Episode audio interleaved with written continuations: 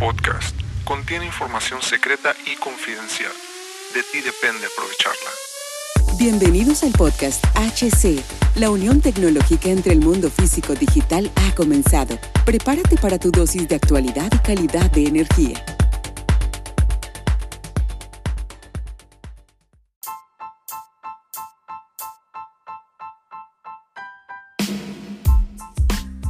¿Qué tal amigos? Bienvenidos a este nuevo capítulo del podcast. Mi nombre es Hugo Cervantes. Muchísimas gracias por acompañarme ahí y quiero invitarte a nuestras páginas oficiales hcdistribuciones.com, hugocervantesb.com. Ahora, el tema de hoy que vamos a abordar y que me han pedido es la productividad a través de la protección de fusibles de protección. Y este tema es muy específico, pero es algo que te va a ahorrar muchísimo dinero, créemelo, muchísimos dólares anuales. No solamente en la protección de tus activos, si estás en la industria si, o, de cualquier accesorio que, se, que, que implique la cuestión de la automatización de la energía. Esto es clave, que digo clave, es mega clave que lo sepas. ¿eh?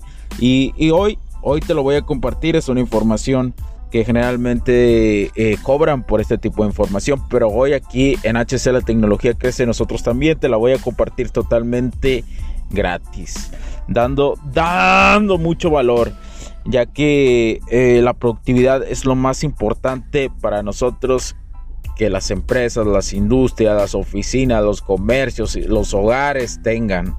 Así que, para empezar, ¿qué son los fusibles? Es un dispositivo de protección muy sencillo pero muy eficaz que sirve para interrumpir un circuito cuando cuando por él circula una sobrecorriente que pueda dañar a los conductores, a los aparatos, a los equipos donde, donde se encuentra instalado, así como al personal que los opera. ¿eh? Y bueno, ¿a qué, ¿a qué segmento va dirigido lo de los, la cuestión de esto de los, de la protección con fusibles? por ejemplo, te voy a dar ejemplos del segmento industrial, la minería, siderúrgicas, refinerías, en la cuestión de... Estos son simplemente algunos ejemplos, pero claro que abarca más, ¿no?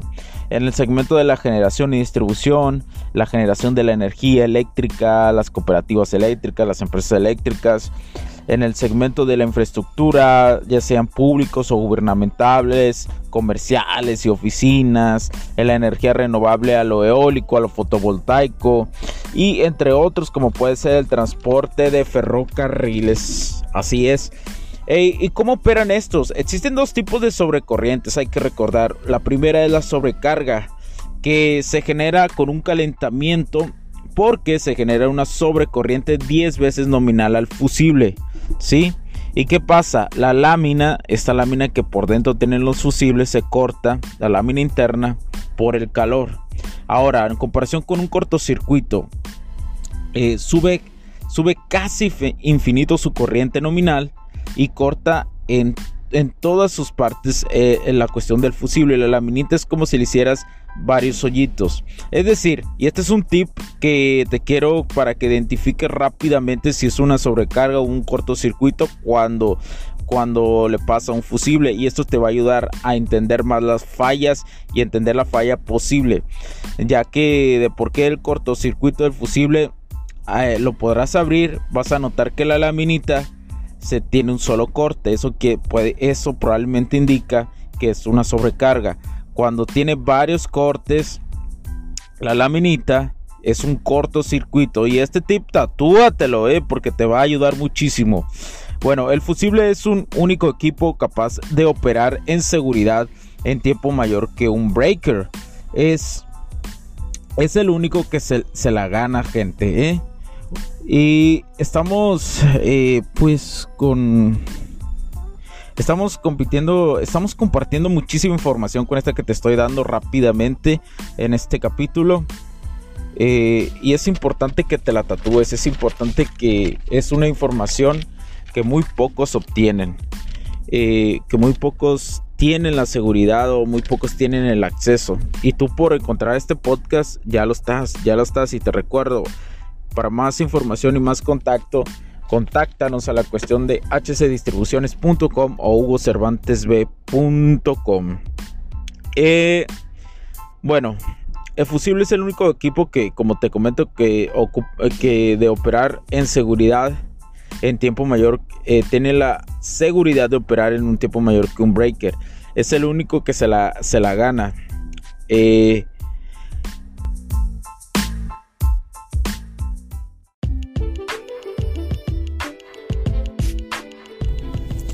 Sé que estás disfrutando de este capítulo y muchas gracias por tu tiempo. Hago esta pequeña pausa en él para pedirte por favor nos sigas en nuestras diferentes redes sociales como HC La Tecnología Crece, nosotros también, HC Distribuciones y Soluciones Tecnológicas. Y si deseas seguirme a mí en lo personal o a Hugo Cervantes, o sea, yo como Me puedes seguir en Facebook como Hugo.cervantes y también a través de Instagram como Hipster9. Además de nuestras páginas oficiales que también tenemos a través de toda la web para todo el mundo, hcdistribuciones.com, hugocervantesb.com. Así que sigue disfrutando de este capítulo. Chao, chao.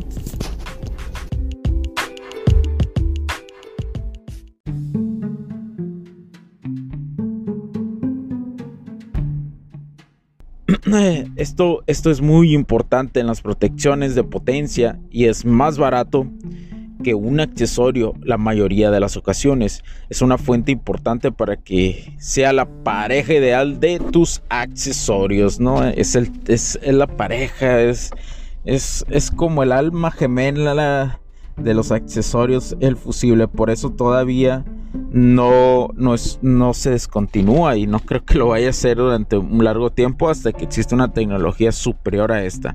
Y rápidamente te voy a, te voy a regalar las, las clases de fusibles. La número uno en los automotrices es la protección principal en el equipamiento eléctrico general de los autos. El número dos es el, el electrónicos.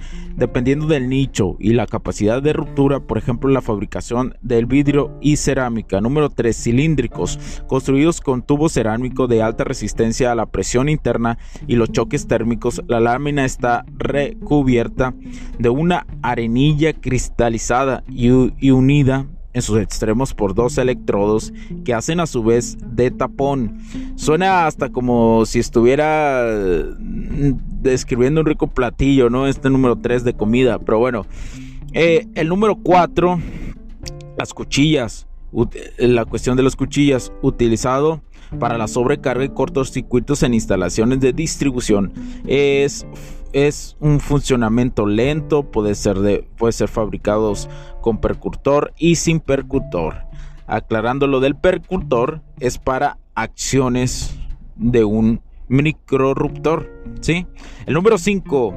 Estándar inglés, funcionamiento similar al cilíndrico, es un sistema de montaje distinto tipo C, tipo L a través de pernos.